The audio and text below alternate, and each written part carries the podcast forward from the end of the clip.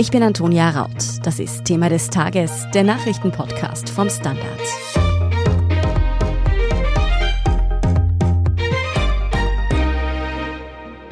Brauchen wir angesichts der Omikron-Variante die Impfpflicht gegen das Coronavirus überhaupt noch? Diese Frage wird gerade immer lauter. Denn Omikron breitet sich rasend schnell aus, es landen aber auch weniger Menschen auf den Intensivstationen.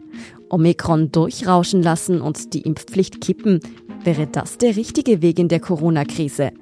Darüber spreche ich heute mit Muzayen Al-Youssef aus dem Innenpolitikressort des Standard und ihrem Kollegen Gerald John. Muzi, in den vergangenen Tagen hieß es, die Impfpflicht werde wohl doch erst im April umsetzbar sein. Was ist da passiert? Was steckt hinter diesen Debatten?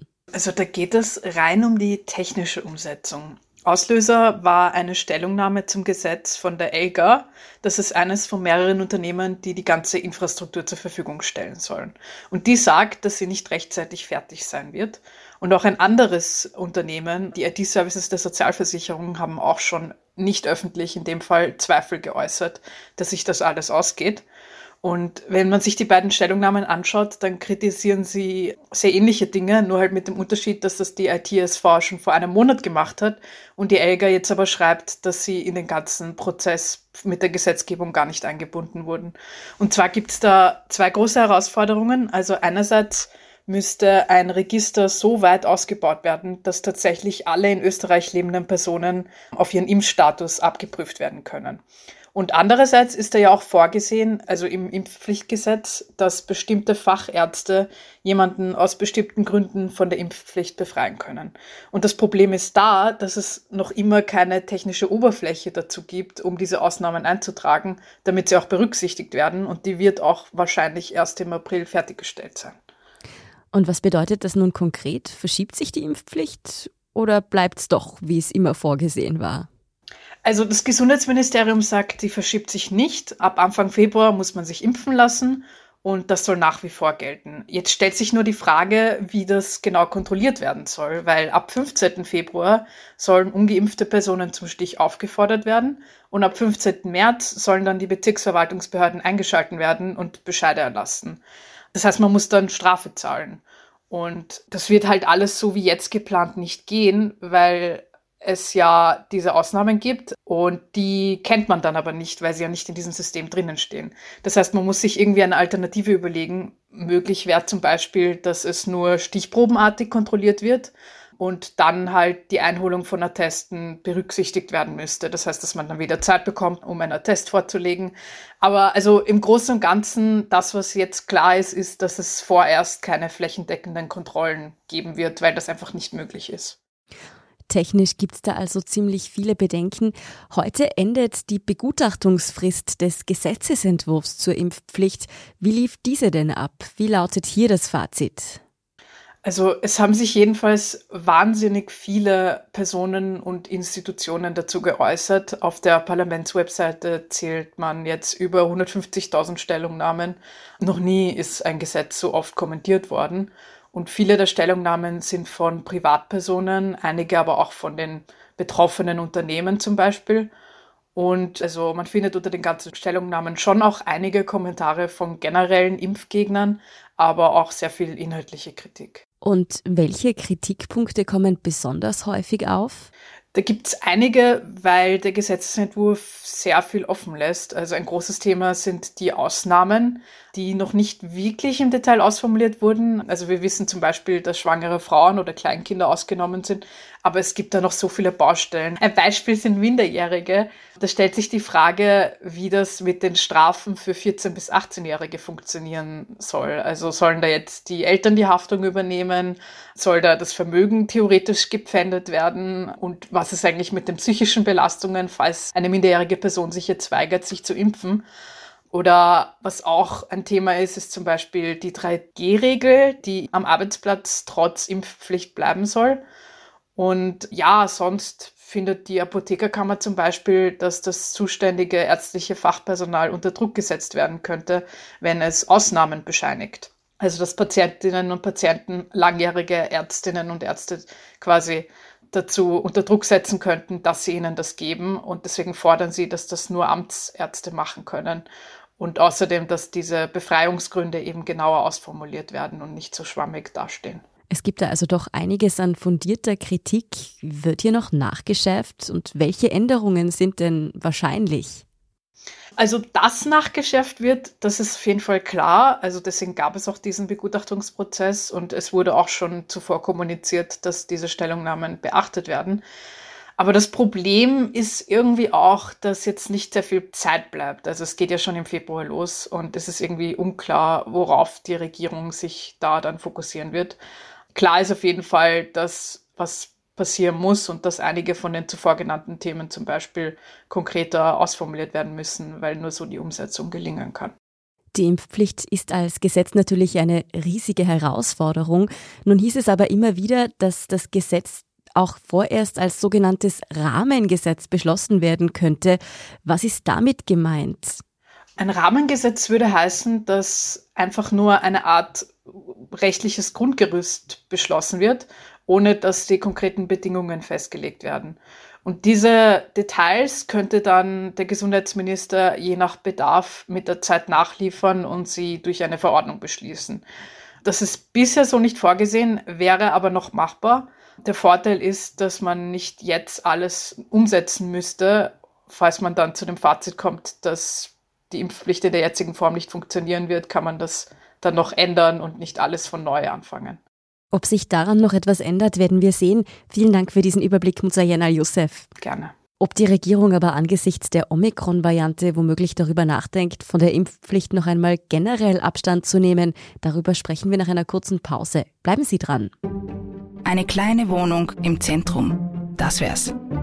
Ich will ein richtiges Zuhause für meine Familie. Mein Traum?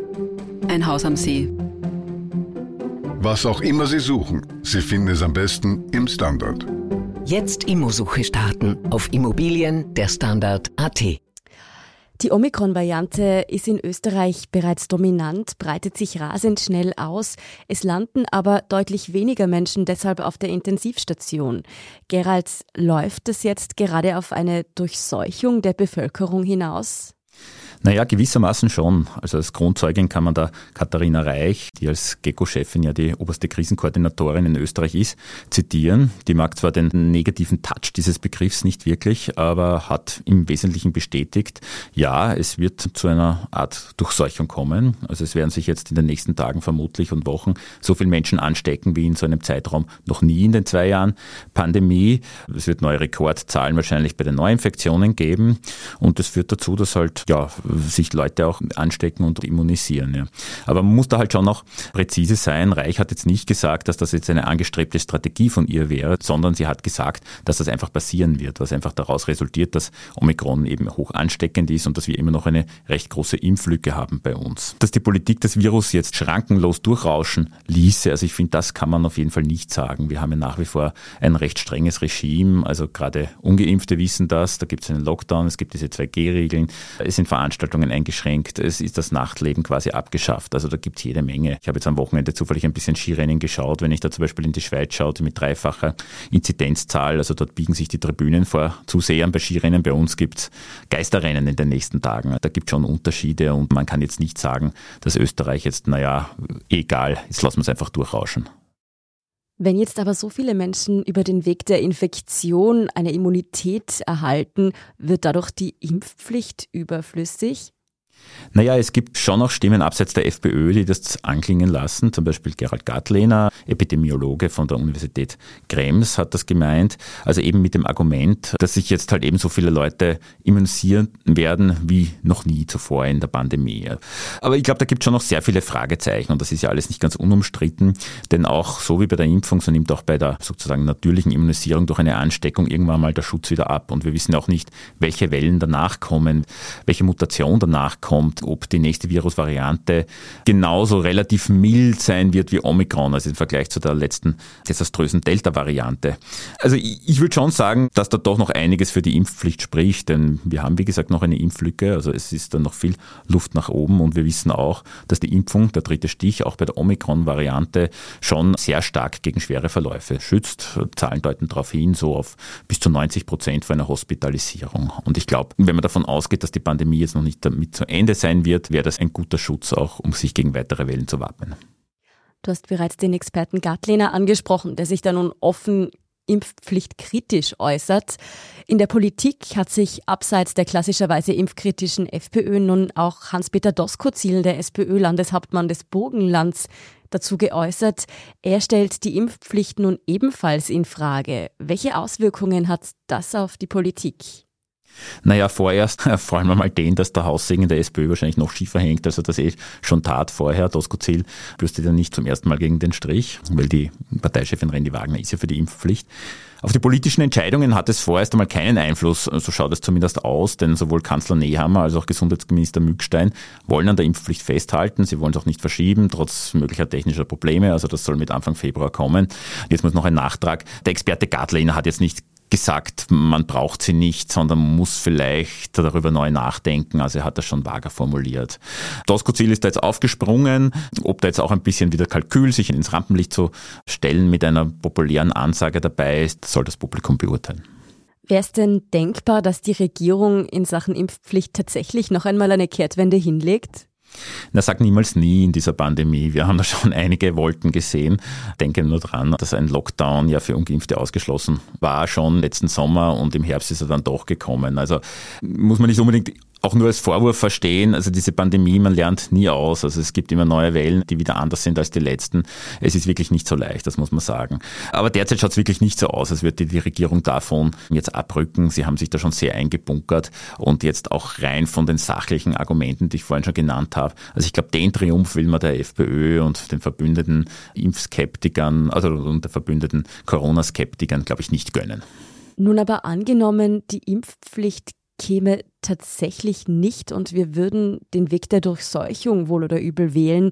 Was ist dann mit den Kollateralschäden, vor denen bei diesem Weg ja immer so stark gewarnt wurde. Ja, dazu müsste man genau wissen, wie die nächsten Wellen ausschauen werden, wie sich dieses Virus verändert. Peter Klimek, also der gerade zum Wissenschaftler des Jahres gekürt worden ist, sagt auch, wir wissen nicht, ob die Omikron-Variante weiter dominieren wird oder ob sich doch wieder Delta durchsetzt oder eine Mischung aus beiden. Also da gibt es sehr viele Unbekannten. Aber was natürlich immer das Hauptproblem am Durchrauschen lassen, ist natürlich die Gesundheitsinfrastruktur. Deswegen veranstalten wir die ganzen Mühen seit zwei Jahren gegen gegen Corona, dass die Spitäler nicht überlastet werden, die Intensivstationen oder Normalstationen, wie auch immer, dass nicht so viele Patienten auf einmal dort landen, sodass die Versorgung zusammenbricht. Und das zweite sind halt Langzeitfolgen, wenn man eine sehr hohe Infektionsrate hat.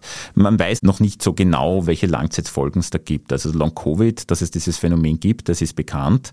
Aber wie häufig, wie stark es auftritt, schon viel weniger. Also es gab immer so Zahlen, 10 bis 15 Prozent leiden darunter. Jetzt gibt es sogar Studien, das reden von 40 Prozent.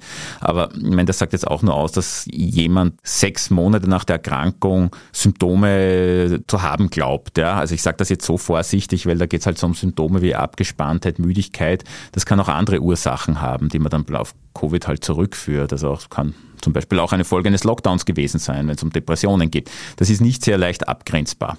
Das ist eben, wie gesagt, auch eine große Unbekannte. Welche Auswirkungen hätte es denn aber womöglich langfristig im Kampf gegen die Pandemie, wenn die Impfpflicht jetzt tatsächlich nicht kommen würde? Ja, auch da stellt sich eben die Frage, wie die Pandemie verlaufen wird. Aber meiner Meinung nach hätten wir dann nach wie vor eine größere Impflücke. Also die wird schwer zu schließen sein. Und wenn etwaige Wellen auf uns zurollen, würden die dann wieder härter aufschlagen. Also als sie sein müssten, wenn mehr Leute geimpft sind. Also ich glaube, das ist auf jeden Fall so. Bei jeder Variante war es so, dass ein Impfschutz geholfen hat ja, und das Risiko im Spital zu landen und eine schwere Erkrankung zu haben deutlich gesenkt hat. Also ich wüsste nicht, warum es davon ausgehen soll, dass das nicht so sein sollte. Also je mehr wir geimpft sind, desto besser sind wir gegen neue Wellen gewappnet, desto kleiner die Impflücke. So viel sozusagen zu den pandemischen Folgen. Aber wie würde sich eine zurückgenommene Impfpflicht denn auf die Stimmung in der Bevölkerung auswirken? Naja, also man muss schon sagen, die Impfpflicht, das kann man nicht wegreden, die polarisiert schon. Also das ist wirklich nicht abschätzbar, glaube ich, inwieweit das die Gesellschaft auseinandertreibt. Also da können ganz neue Bewegungen entstehen. Das ist irgendwie ein Tabu für manche Leute, dass der Staat so etwas verfügt, so ein Eingriff in die körperliche Integrität sozusagen. Mir wäre es auch lieber gewesen, man hätte eine höhere Impfrate anders das erreicht im Vorfeld mit vielleicht einer besseren Kampagne und mit anderen Maßnahmen. Ja, haben wir nicht geschafft. Deswegen ist jetzt die Impfpflicht wohl die Ultima Ratio. Wenn es zurückgenommen wird, kann es sein, dass sich das dann wieder beruhigt. Andererseits, so sicher muss man sich da auch nicht sein. Es wäre dann natürlich ein Erfolg der FPÖ und von Corona-Leugnern oder Maßnahmen-Skeptikern, wie auch immer man das nennen will. Aber es heißt nicht, dass die dann zurückstecken. Ja? Also wenn eine Bewegung Erfolg hat und sieht, wir können was durchsetzen gegen die Politik, dann kann es natürlich auch sein, dass man noch versucht, noch mehr durchzusetzen. Das hat man in der Geschichte immer wieder gesehen. Das ist sogenannte Revolution der höheren Erwartungen, kann man das nennen. Also es kann sein, dass da die dann noch mehr aufs Gas steigen sozusagen und die Polarisierung weiter vorantreiben. So schwierig vorherzusehen war, wie die Bevölkerung auf die Impfpflicht reagiert, so kompliziert wäre es wohl auch, wenn sie zurückgenommen würde. Vielen Dank, Gerald John, für diesen Überblick. Bitte. Wir sind gleich zurück. Guten Tag, mein Name ist Oskar Bonner. Ich habe den Standard gegründet, weil es damals einfach keine unabhängige liberale Qualitätszeitung gab. Guten Tag, mein Name ist Anna Haber und ich lese den Standard, weil er genau das noch immer ist. Und das ist heute so wichtig wie damals. Der Standard, der Haltung gewidmet. Und hier ist, was Sie heute sonst noch wissen müssen. Erstens, Tennisstar Novak Djokovic darf nun doch nach Australien einreisen und das Quarantänehotel verlassen, in dem er die vergangenen Tage verbringen musste. Das hat ein australisches Gericht am heutigen Montag entschieden. Laut dem zuständigen Richter habe es bei der Einreise von Djokovic Verfahrensfehler seitens der beteiligten Beamten gegeben. Zuvor hatte Djokovic, der nicht gegen das Coronavirus geimpft ist, vom australischen Tennisverband ja eine Ausnahmegenehmigung für die Einreise erhalten. Der australische Einwanderungsminister Alex Hawke könnte sein Visum nun aber abermals widerrufen, auch ohne Angabe von Gründen. Djokovic ist wegen der Australian Open eingereist. Das Turnier startet offiziell am 17. Januar. Zweitens, sein 46-Jähriger soll in Oberösterreich seine 42-jährige Ehefrau getötet haben. Er schoss ihr Sonntagnachmittag in den Hinterkopf. Am Abend erlag die Frau ihren Verletzungen. Der in Österreich wohnhafte Deutsche informierte nach der Tat selbst die Polizei und zeigte sich vollgeständig. Über ihn wurde mittlerweile Untersuchungshaft verhängt. Zwischen den Eheleuten sei es bereits öfter zu Konflikten gekommen. Der Polizei war der Mann allerdings nicht bekannt. Auch ein Betretungsverbot hat es gegen ihn noch nie gegeben. Die Tatwaffe besaß er legal. Es handelt sich bei der Tat um den ersten Femizid in Österreich im Jahr 2022. Drittens, in Genf sind heute Montag die Gespräche zwischen Russland und den USA gestartet, die im Ukraine-Konflikt für Entspannung sorgen sollen. Im Mittelpunkt stehen der russische Truppenaufbau an den Grenzen zur Ukraine und die Forderung Moskaus nach Sicherheitsgarantien der NATO. Die Erwartungen an das Treffen sind aber gering, da die NATO die Beitrittsoption der Ukraine weiter aufrechterhalten will. Neben den US-russischen Verhandlungen heute Montag ist für Mittwoch ein NATO-Russland-Rat in Brüssel und für Donnerstag eine Sitzung der Organisation für Sicherheit und Zusammenarbeit in Europa OSZE geplant. Und viertens, bei den Golden Globes wurde The Year of the Dog zum besten Filmdrama des Jahres gewählt. Auch Regisseurin Jane Campion und Nebendarstellerin Cody Smith McPhee wurden für das Western-Familiendrama ausgezeichnet. Drei Globes gibt es auch für Steven Spielbergs Musical-Neuverfilmung West Side Story. In der TV-Kategorie hat das Familienepos Succession ebenfalls drei Auszeichnungen bekommen. Die Golden Globes wurden dieses Jahr wegen der Corona-Pandemie nur vor kleinem Publikum verliehen. Der US-Sender NBC hatte seine Übertragung der Premierenverleihung zuvor abgesagt, wegen mangelnder Diversität im Gremium der Golden Globes. Die Organisation hat diesbezüglich eine Reform ihrer Strukturen begonnen. Die Golden Globes gelten traditionell als wichtige Vorboten, welche Filme auch bei den Oscars abräumen könnten. Diese werden heuer am 27. März verliehen. Mehr über die Favoriten und alles weitere zum aktuellen Weltgeschehen finden Sie wie immer auf derstandard.at. Danke fürs Zuhören und auch all jenen, die uns auf Apple Podcasts oder Spotify folgen, uns eine nette Rezension geschrieben oder eine 5-Sterne-Bewertung gegeben haben. Und ein ganz besonders großes Dankeschön all jenen, die unsere Arbeit mit einem Standard-Abo oder einem Premium-Abo über Apple Podcasts unterstützen. Das hilft uns wirklich sehr, also gerne auch Freundinnen und Freunden weiterempfehlen. Verbesserungsvorschläge und Themenideen schicken Sie uns am besten an podcast.derstandard.at. Ich bin Antonia Raut. Baba und bis zum nächsten Mal.